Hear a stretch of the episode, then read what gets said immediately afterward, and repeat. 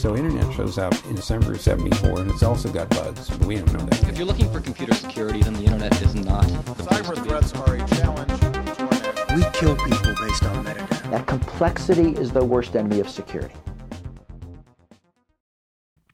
Liebe Leute, herzlich willkommen zu einer neuen Podcast-Folge, die leider etwas verspätet kommt. Der Grund dafür ist, dass bei mir im Privatleben gerade alles drunter und drüber geht. Allerdings im positivsten aller Sinne und Möglichkeiten. Also mir geht's gut, keine Sorge. Es führt nur dazu, dass ich momentan etwas unregelmäßig zu meinen Plänen, zu meinen Aufnahmen, zu meinen Recherchen komme. Das wird auch vermutlich so die nächsten weiß ich nicht, paar Jährchen wahrscheinlich noch so bleiben. Also wie gesagt, keine Sorge, alles ist gut. Ähm, es ist nur momentan inhaltlich ein bisschen schwierig. In Folge 18 zum ARPANET habe ich die Geschichte erzählt, wie die USA das Internet erfunden haben. Zur Erinnerung, das war die Zeit des frühen Kalten Krieges, des atomaren Rüstungswettlaufs, des Sputnik-Schocks, des Space Races und so weiter. Und es war eine Zeit, in der viele glaubten, die Sowjetunion wäre technisch den Amerikanern und dem Westen im Allgemeinen voraus. Die UdSSR unter Stalin legte in der Zeit der 50er Jahre einen beachtlichen Industrialisierungsschub hin und zeigte auch viele äh, krasse neue Technologien, unter anderem auch im Bereich der Computertechnologie. Das ist auch nicht so verwunderlich, weil die UdSSR eigentlich seit jeher bekannt ist für zahlreiche berühmte Mathematiker, aber auch Kybernetiker. Vielleicht um es zusammenzufassen, die Sowjetunion war in den 50er und 60er Jahren sowas wie ein kybernetisches Powerhouse. Wir erinnern uns, Kybernetik ist die Lehre der Steuerung von Systemen und wer mehr dazu hören will, dem sei die erste Podcast-Folge dazu empfohlen. WTF ist Cyber heißt die. Und wenn ihr die noch nicht gehört habt und wenn ihr vielleicht die Folge zum ARPANET, Folge 18 noch nicht gehört habt, dann würde ich empfehlen, das zu tun, bevor ihr hier weiterhört. Der Internethistoriker Vincent Moscow hat einmal gesagt, die Sowjetunion gab die ersten Einblicke in neue Technologien wie dezentralisiertes Computing oder das, was wir heute Cloud Computing nennen. Oder anders formuliert, hat eventuell die Sowjetunion vor dem Westen das Konzept der Cloud entwickelt? Wenn man noch ein bisschen weiter buddelt, stellt man fest, dass ein sowjetischer Kybernetiker mit Namen Viktor Glushkov bereits in den 60er Jahren Ideen zur Virtualisierung von Geld hatte, zu elektronischen Quittungen und Signaturen, also was wir heute mit Bitcoin oder mit PayPal realisieren. Und die Sowjetunion hat schon extrem früh über Digitalisierung nachgedacht, in einer Zeit, als wir in Deutschland gerade das Farbfernsehen gefeiert haben als Technologie der Gegenwart.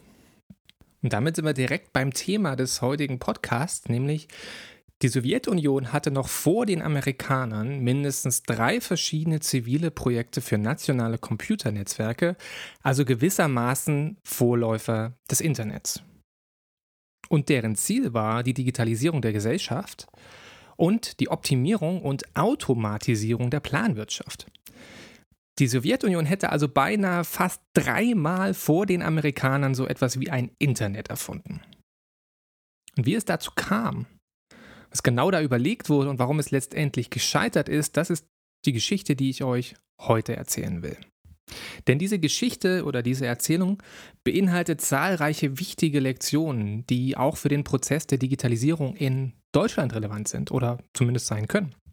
Es ist eine Geschichte darüber, wie zum Beispiel zu starre Bürokratien sich Reformen verweigern und wie eine technische Infrastruktur, also Netzwerke, Apps, Computer alleine und so weiter noch lange nicht ausreichend sind, um wirklich digitale Prozesse hervorzubringen. Und ich beziehe mich in dieser Geschichte im Wesentlichen auf das hervorragende Buch von Benjamin Peters, das heißt How Not to Network a Nation, The Uneasy History of the Soviet Internet, erschienen 2016 bei MIT Press.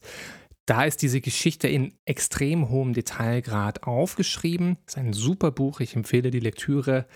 Wer aber zu faul ist und einfach nur wissen will, wie die Sowjets beinahe das Internet erfunden haben, der oder die kann hier einfach weiterhören und kann sich damit die Lektüre sparen. Steigen wir also ein.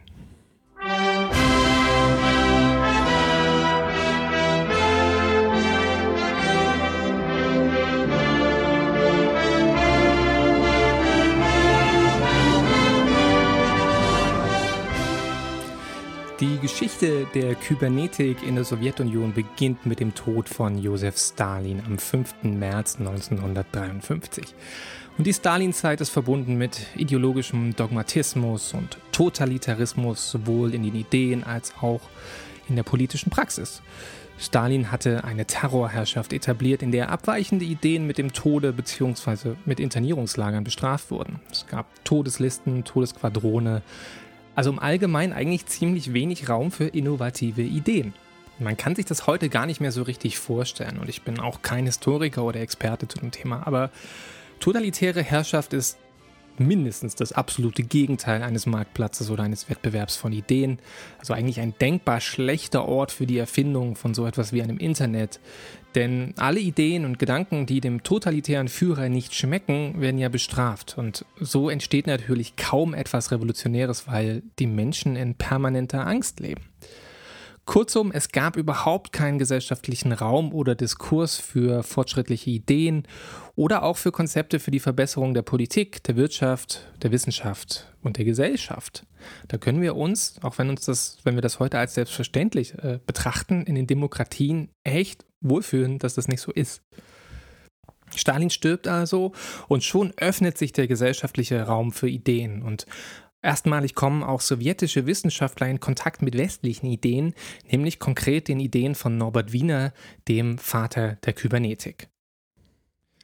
Unter Stalin war die Befassung mit Kybernetik und Informatik quasi verboten, weil diese Wissenschaft als eine Art reaktionäre, kapitalistische Pseudowissenschaft, Schrägstrich CIA, Desinformation dargestellt wurde.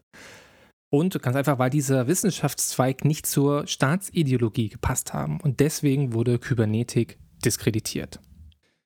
1956 wird die Kybernetik dann durch Nikita Khrushchev, also Stalins Nachfolger, rehabilitiert und sogar institutionalisiert. Sprich, es werden diverse Forschungszentren eröffnet und Fun Fact, sogar in Novosibirsk eine ganze Stadt voller Wissenschaftler errichtet. Ihr könnt ja mal bei Wikipedia nach Akadem Gorodok durchsuchen und suchen, da findet ihr ein paar kuriose Geschichten dazu. Es wurde ein Staatsrat, ein State Council for Cybernetics errichtet, also dem Forschungszweig wurde sozusagen auch die staatliche Unterstützung gegeben. Und ich habe hier mal einen O-Ton von Vyare, die russischen Namen, das wird heute, das wird schwierig in der heutigen Folge. Vyacheslav Gerovich vom MIT erklärt das Ganze so. It turned out that um, the uh, plans to uh, build that computer network were part of a much larger uh, movement among Soviet scientists, uh, cyberneticians, to uh, reform uh, the entire edifice of Soviet science under the banner of cybernetics, under ban- banner of mathematical modeling, computer simulation, as a way to get rid of the Stalinist legacy, which put Soviet science into very rigid, um, very rigid condition introducing cybernetic models was a way to open up to uh, all sorts of innovations in various sci- sciences. And this way, cybernetic biology emerged, cybernetic linguistics, cybernetic economics, and so forth. So, under the banner of cybernetic economics, these plans to build a computer network were uh, conceptualized and justified. Und so wurde langsam, aber sicher die Kybernetik eine so eine gewissermaßen eine Metawissenschaft, die Informatik, Informationstheorie, Bionik, Chemie, Psychologie, Linguistik und wahrscheinlich noch vieles mehr umfasste und damit auch als eine Art Vehikel betrachtet wurde, das Korsett der Ideologie von der sowjetischen Wissenschaft zu nehmen. Kybernetik war also Mitte der 50er Jahre quasi der heiße Scheiß, über den alle redeten. Vielleicht so ein bisschen so wie Machine Learning heute. Ja, Kybernetik hat man auf alles draufgeworfen, um damit Probleme zu lösen. Unter anderem auch die Probleme der Sowjetunion.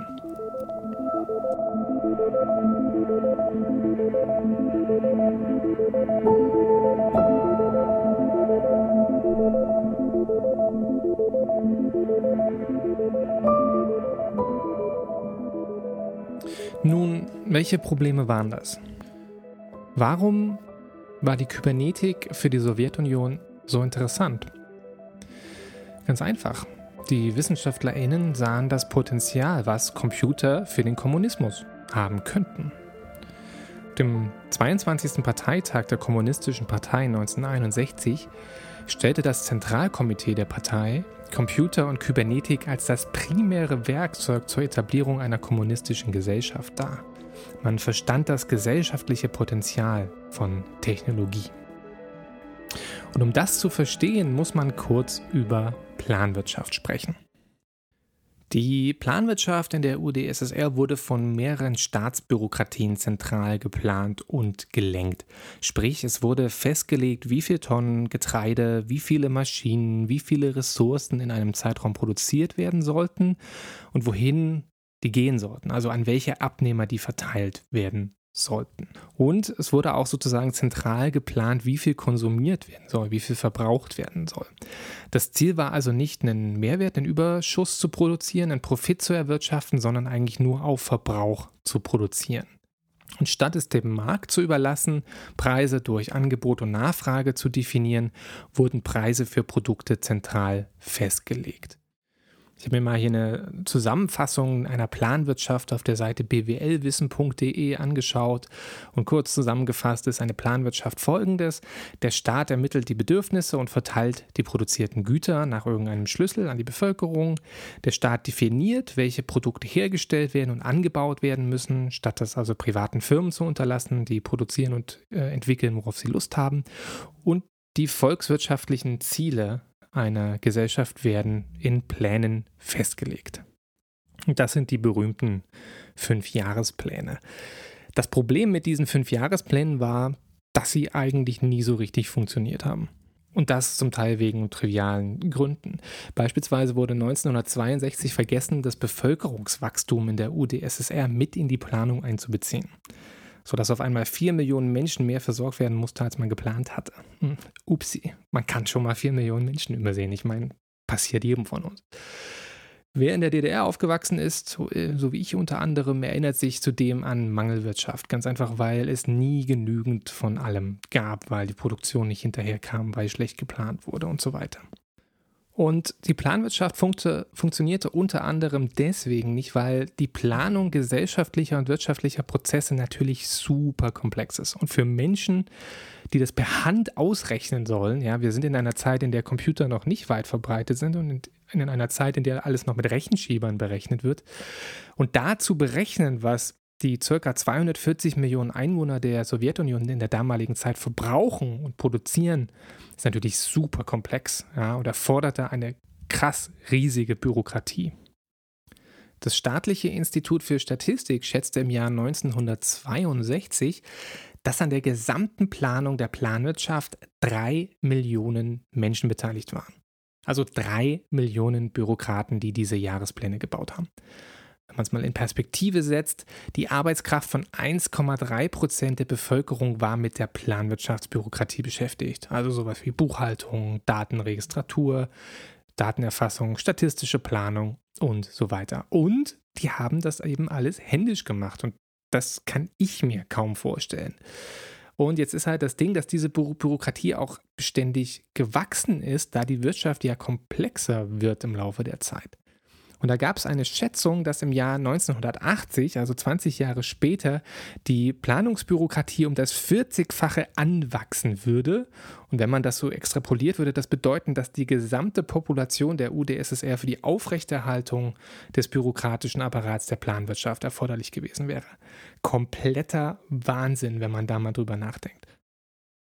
Und genau deswegen sagten die Informatiker und die Kybernetiker, Leute, die Sowjetwirtschaft ist nichts anderes als eine Art Koordinationsproblem, was wir in der Informatik und in den Computer Sciences den ganzen Tag lösen. Ja, es geht um die Verteilung von Gütern und das ist nicht effizient.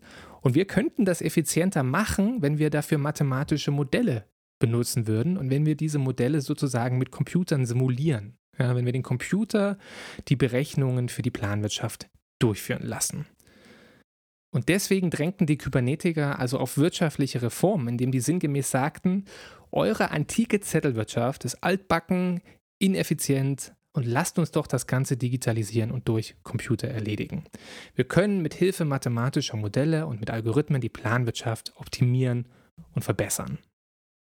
Und das ist so ein bisschen, wenn man so kritisch drüber nachdenkt, eigentlich genau das gleiche Narrativ, was wir heute auch noch haben. Ja?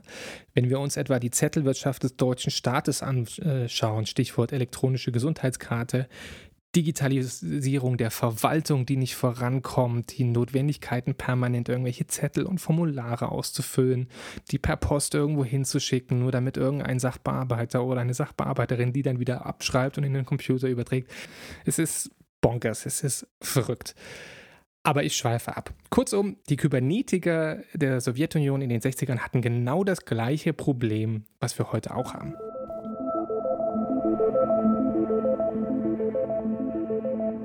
Und was schlugen die Kybernetiker also vor? Die haben gesagt, im Sinngemäß, pass auf, um das Problem zu lösen, brauchen wir Computer überall in der Produktion und die müssen wir zusammenschalten. Sprich, was wir brauchen, sind Computernetzwerke. Und es gab mindestens drei verschiedene Ideen für Computernetzwerke. Die erste Idee für so eine Art sowjetisches Internet kam von Anatoly Ivanovich Kitov der Name ist zum Glück nicht ganz so schwer, der im sowjetischen Militär diente und unter anderem auch von den amerikanischen Ambitionen um Computernetzwerke zum Teil kannte. Er kannte zum Beispiel das Sage Radar-Netzwerk. Das ist so eine Art Netzwerk von Militärcomputern, was in den 50ern gebaut wurde, was die Daten von hunderten Alliierten und US-Radarstationen gebündelt hat und daraus eine Art Luftraumüberwachungsfrühwarnsystem zu bauen. Luftraumüberwachungsfrühwarnsystem. Geiles Wort, das bringt bei Scrabble bestimmt Dutzende Punkte. Anyway, Kitov plante so eine Art militärisches Netzwerk. Ja, und hat gesagt, naja, okay, das Sowjetmilitär hat auch Computer und auch Netzwerke und die werden zur Planung von Nuklearkrieg und von Berechnung Ballistik und so weiter genutzt, so ähnlich wie das ARPANETZ oder wie die Militärcomputer in den USA auch. Und er hatte gesagt, naja, dann können wir doch die einfach nehmen. Wenn wir die eh schon rumstehen haben, die Militärcomputer, dann können wir die doch nehmen. Dann machen wir Dual Use, ja. Wenn wir äh, Konflikte planen oder wenn wir die für den Krieg benutzen wollen, das ist schön und gut. Und wenn sie nicht benutzt werden müssen, in Friedenszeiten zum Beispiel, dann könnte man die doch benutzen, um ökonomische Berechnungen und dieses ökonomische Modeling durchzuführen, wenn man die Computer eh rumstehen hat. Und Kitov plante ein Netz aus lokalen Computingzentren, die mit einem Zentralsystem in Moskau verbunden waren. Und er nannte es auf Englisch übersetzt Automated Systems of Management oder ASU, Автоматизирование Systema Ubla. Oh Gott, ich versuch's gar nicht erst. Moment. Автоматизированная система управления. Ja, habe ich ja quasi fast genauso gut ausgesprochen. Ähm, ich habe mal Russisch gelernt, das ist ein bisschen peinlich, weil da nichts hängen geblieben ist. Anyway, danke Google. Diese ASUS, diese Automated Systems of Management, waren also kleine Computer, die die Kernbestandteile dieses Netzwerks bilden sollten. Und Kitov hat also einen Vorschlag gemacht, hier, wir können auch diese Militärrechenzentren nutzen, um diese ökonomischen Berechnungen durchzuführen. Das Problem war, dass das Militär das überhaupt nicht cool fand, die eigenen Systeme für ökonomische Berechnungen herzugeben, denn dann wäre man ja im schlimmsten Fall sogar verantwortlich dafür, wenn da irgendwas schief geht und das ist in einem äh, autoritären Regime prinzipiell meistens keine gute Idee. Das Militär hatte da überhaupt keinen Bock drauf und die haben die Idee abgeschossen, weil unter anderem Kitovs Idee auch die Vormachtstellung des Sowjetmilitärs im Staate eventuell gefährdet hätte, weil die sich ja hätten öffnen müssen gegenüber den anderen staatlichen Akteuren und somit ihr, ihr Monopol über Computernetzwerke hätte aufgeben müssen. Und wie das immer so ist, ähm, Kitov wurde unehrenhaft entlassen, er wurde aus der Partei entworfen, weil er quasi zu revolutionäre Ideen geäußert hat. Und so verlief sich die erste Idee zu einem Computernetzwerk im Sande. Die zweite Idee für ein Computernetzwerk kam ein bisschen später von einem Alexander Karkewitsch, dem Vizepräsidenten des Kybernetischen Rates, über den ich schon mal kurz gesprochen hatte am Anfang. Und der schlug ein vereinheitlichtes, regierungsumfassendes, also gesamtstaatliches System vor, um wirtschaftliche Informationen zwischen allen staatlichen Stellen zu bündeln und zu teilen. Und die Idee hatte einige Parallelen zum ARPANET. Denn unter anderem sollte das Netzwerk auf Telefonleitungen basieren und es sollte auch über eine verteilte Netzwerkarchitektur, also Topografie, verfügen, um auch im Zweifelsfall einen Nuklearangriff überleben zu können. Und Karkewitsch argumentierte auch schon so wie viele Cyber-Utopisten im Westen in den 90er Jahren, nämlich, dass Computersysteme im Wesentlichen das Nervensystem einer Wissensökonomie seien und damit eine Informationsgesellschaft hergestellt werden könnte. Da hatte er also schon große Visionen für den, für den Kommunismus, aber bevor er den Plan umsetzen konnte, starb er zusammen mit der Idee im Jahr 1965. Der zweite Anlauf hat also auch nicht funktioniert. Und die dritte Idee für ein Computernetzwerk und auch die umfänglichste Idee für so eine Art sowjetisches Internet kam vom zuvor schon erwähnten Viktor Glushkov. Glushkov gilt als einer der Gründungsväter der Informatik und der Kybernetik in der Sowjetunion und er arbeitete an theoretischen Konzepten, zum Beispiel Automatentheorie, aber auch schon an künstlicher Intelligenz, hat sich aber auch mit Hardware und Computerarchitektur beschäftigt. Und hier hören wir ihn mal im Original. Идея общегосударственной системы родилась у нас в 1962 году и была реализована на уровне эскизного проекта к середине 1964 года. Ganz grob übersetzt argumentiert Gluschkow hier im O-Ton, dass das Design der sowjetischen Wirtschaft in den 1940er Jahren entworfen wurde und zum Zeitpunkt der Aufnahme, also 20 Jahre später, schon hoffnungslos veraltet sei und daher reformiert werden muss. Und an anderer Stelle macht er ein spannendes Beispiel. Er sagt, wenn man davon ausgeht, dass ein Mensch mit einem Rechenschieber eine Million Rechenoperationen durchführen kann, das ist schon eine ganze Menge, dann würde es ca. 10 Milliarden Menschen brauchen, um alle Managementberechnungen der Sowjetökonomie durchzuführen. Allein wegen dieser Zahl ist es geboten, Computer und Computernetzwerke dafür zu benutzen. Und Gluschkow versprach hier nichts anderes als einen elektronischen Sozialismus mithilfe des OGASU-Netzwerks. Google nochmal. Общечегосударственное автоматизирование системы управления. Ich bin, bin immer noch begeistert, dass, dass das funktioniert. Äh, Technologie ist schon ganz schön gut. Also Ziel dieses Ogasu-Netzwerks war es, Verwaltungscomputer in jede Fabrik, in jede Kolchose oder ja, sinngemäß an jede Gießkanne zu bringen, wie wir es heute nennen, würden, um Inputs und Outputs zu messen und diese zu optimieren. Also sprich den Verbrauch von Ressourcen und auch die Produktionskapazitäten und Leistungen von jeder Fabrik, von jeder Verwaltungseinheit, von jedem Arbeiter sinngemäß zu messen und zu sammeln. Es geht also darum, Daten darüber zu sammeln, wie viel, wann, wo und in welchem Zeitraum produziert und verbraucht wird und um damit dann die Jahresplanung zu machen. Damit sollte auch frühzeitig reagiert werden, wenn zum Beispiel eine Fabrik ihre Produktionsquote nicht schafft.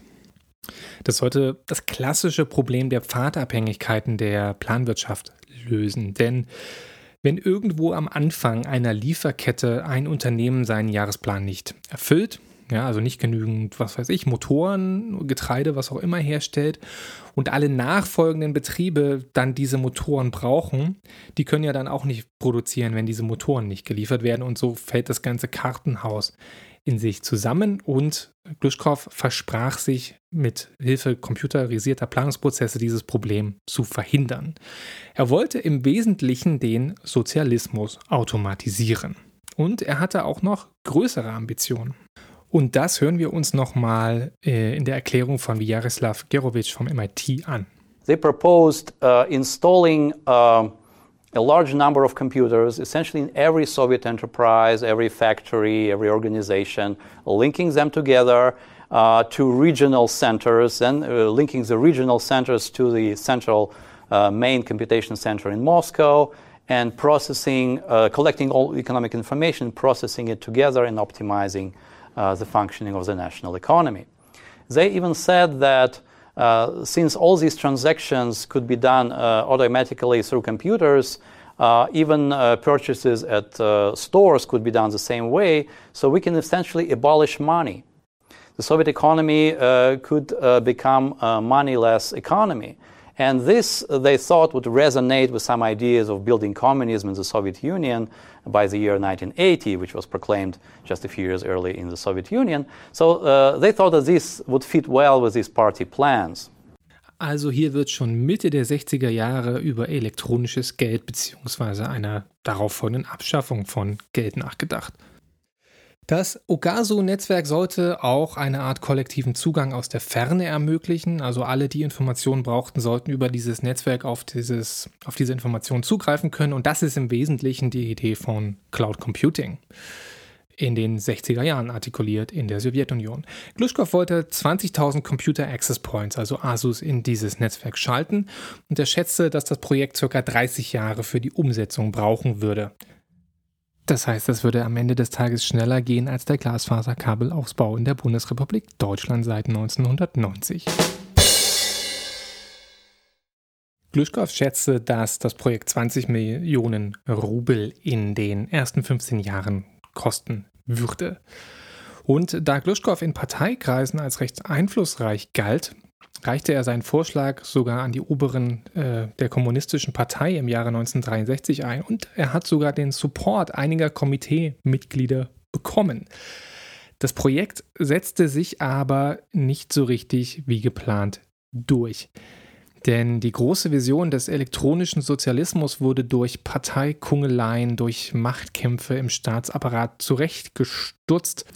Und statt einer großen Vision eines kybernetischen Netzwerks, was die gesamte Sowjetökonomie steuert, wurde lediglich eine klitzekleine reduzierte Variante gebaut, die auch nicht staatsumfassend war, sondern nur in einigen Ministerialbürokratien genutzt wurde. Als Resultat fingen diverse Ministerien an, eigene Computernetzwerke aufzubauen, die nicht miteinander kommunizieren konnten. Und das Muster kennen wir ja auch von anderswo.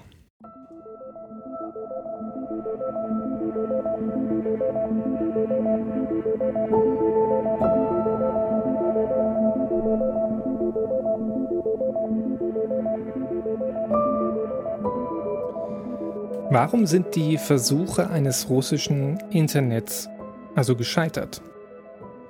Benjamin Peters, auf den ich mich hier ja im Wesentlichen berufe, nennt die folgenden Gründe. Zunächst einmal muss man festhalten, dass die Sowjetunion sowohl die notwendigen Motive, das relevante mathematische und technologische Wissen, als auch die erforderlichen Mittel, wie zum Beispiel Computer, zum Bau eines solchen Netzwerks gehabt hätte. Also an fehlenden Ressourcen lag es nicht. Und das sieht man auch daran, dass das sowjetische Militär eigene Computernetzwerke aufbaute. Benjamin Peters These ist, dass das sowjetische Internet aufgrund von Heterarchien gescheitert ist. Heterarchien sind komplexe, rivalisierende soziale Netzwerke oder Machtstrukturen mit widersprüchlichen Interessen und Machtmitteln.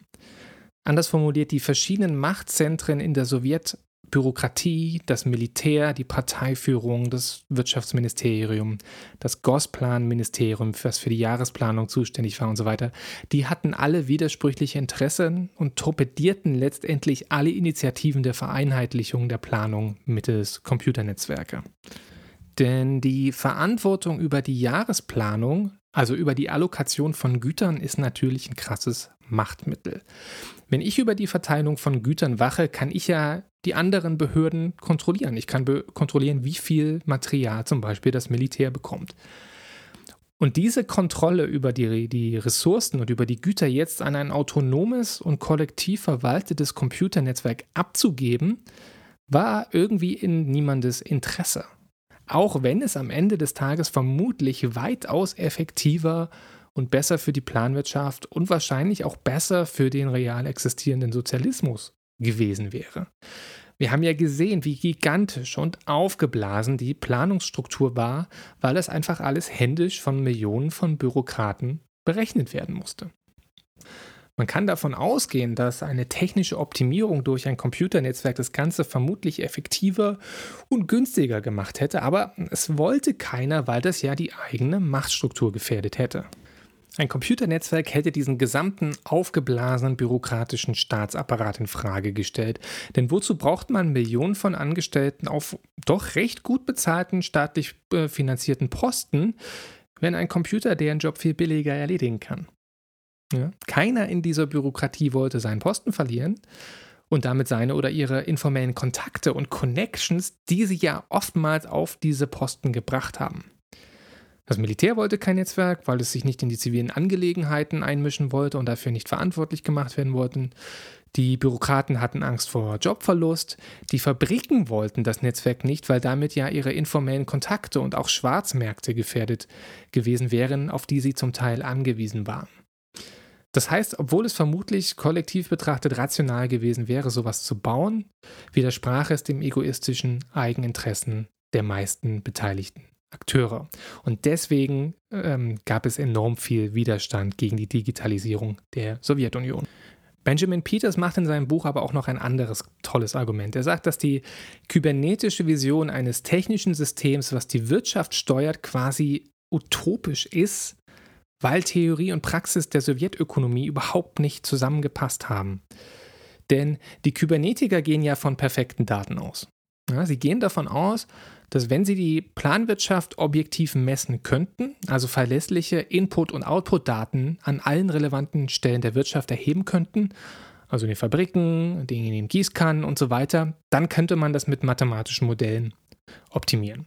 Soweit die Theorie. Das Problem im autoritären Regime der Sowjetunion war aber, dass die Daten alles andere als zuverlässig waren und somit die mathematischen Modelle vermutlich fehlerhaft gewesen wären. Die Daten waren deswegen wahrscheinlich nicht objektiv, weil aufgrund der Struktur der Sowjetwirtschaft alle Akteure in dieser Plan- und Befehlswirtschaft permanent immanente Anreize hatten zu betrügen, sprich ihre Daten zu frisieren und somit die Statistik ad absurdum zu führen.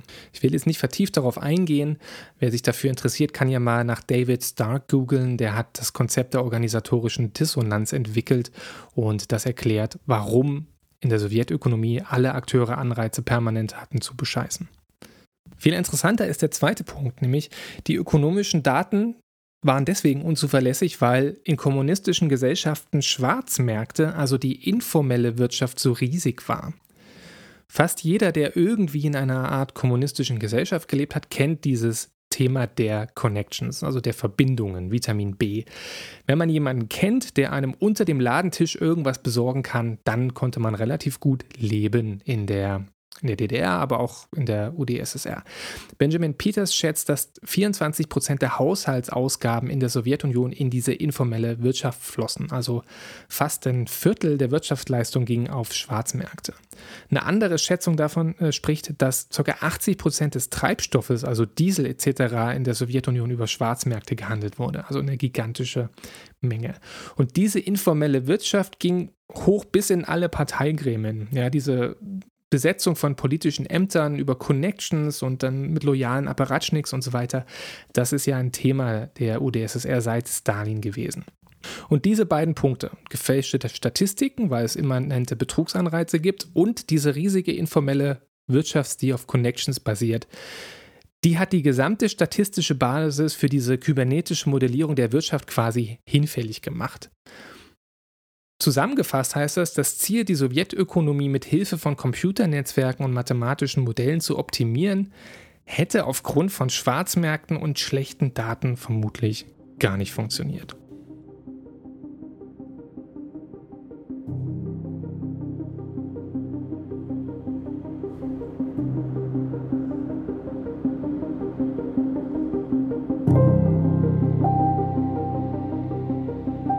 Das ist gleich der erste Punkt, den wir davon lernen können, den wir für die Digitalisierung lernen können. Wenn die Daten falsch sind oder wenn es Strukturen gibt, die dazu führen, dass Daten nicht richtig sind oder nicht erfasst werden, dann nützt die beste Digitalisierung nicht, weil die Grundlage, auf der diese Digitalisierung basiert, die Daten falsch sind. Die zweite wichtige Erkenntnis ist die, dass es nicht ausreichend ist, eine neue Technologie auf ein soziales Problem zu werfen ohne Reformen, ohne Anpassung an eben jener Sozialstruktur zu machen, die das Problem hervorgebracht hat. Das ist quasi eine Kritik am Solutionism, also der Idee, dass wir über Jahrzehnte gewachsene soziale Ungleichheiten oder schädliche Praktiken einfach durch die Einführung einer App oder so lösen können. Oder die Annahme, dass wenn wir einfach jetzt alle Schulen mit Laptops ausstatten, dann wird das schon werden mit der digitalen Bildung. Die Geschichte des OGAS-Netzwerks und der sowjetischen Kybernetiker zeigt uns, dass ohne eine Anpassung der dahinterliegenden Sozialstruktur also des Wirtschaftssystems in der UdSSR, die technische Lösung nicht funktionieren wird. Ja, wir müssen die Sozialstruktur anpassen. Das sowjetische OGAS-Projekt zur Optimierung der Wirtschaft hätte vermutlich nicht funktioniert, weil die Sozialstruktur der Planwirtschaft mit ihren Betrugsanreizen und mit ihren Schwarzmärkten und so dem ganzen Problem im Weg gestanden hat. Es hätte also eine begleitende soziale Reform des Managements und der Organisationsstrukturen in der Sowjetwirtschaft gebraucht, damit so ein kybernetisches Netzwerk funktioniert hätte. Fazit, man verändert die Welt nicht durch Apps oder Laptops an Schulen, sondern nur durch die Reform antiquierter Sozialstrukturen. Der weitere Punkt, den wir daraus lernen können, ist, dass wir Machtstrukturen und das Eigeninteresse von Akteuren im Auge behalten müssen. Rivalisierende Bürokratien und Gerangel und Kompetenzen sind schädlich für Reformprozesse. Wenn wir eine Bürokratie reformieren oder digitalisieren wollen, dann ist eben jene Bürokratie unser stärkster Gegner. Der letzte Punkt, den wir von dieser Geschichte lernen können, ist, dass Fragmentierung und Inkompatibilitäten eine Folge fehlender Visionen und fehlendem Leaderships sind. Was meine ich damit? Wenn eine große Vision oder ein konkreter Plan fehlt, dann macht eben jeder seins oder ihrs und wurstelt so vor sich hin. Ganz konkret, nachdem das OGAS-Projekt gescheitert ist, kamen aufgrund des technischen Fortschritts natürlich doch Computer in Fabriken und in die Planungsbürokratie. Aber statt ein kollektives Netzwerk zu bauen, setzte jeder Akteur auf eigene Lösungen. Zwischen 1966 und 1984 wurden 7000 ASU-Computer in verschiedenen Behörden eingeführt. Alle mit unterschiedlichen Konfigurationen und Software. Die Dinger waren also weitgehend inkompatibel zueinander. Und und in Deutschland versuchen wir gerade mit einem Milliardenaufwand diese ganzen inkompatiblen Systeme der öffentlichen Verwaltung zu streamlinen und in ein System zu bekommen. Ja? Weil alle Bundesländer, die Stadtverwaltung und so weiter alle eigene Software, alle eigene Systeme, alle eigene Server gebaut haben, weil es seit den 90ern keine zentrale Steuerung gab weil wir die Digitalisierung so verpennt haben. Und die Folge davon ist Fragmentierung und enorm krasse Kosten, wenn man das Ganze wieder vereinheitlichen will. Und beenden möchte ich die heutige Folge mit einem Zitat von Benjamin Peters, der gesagt hat, Astonishing genius, imaginative foresight and peerless technical wizardry are not enough to change the world.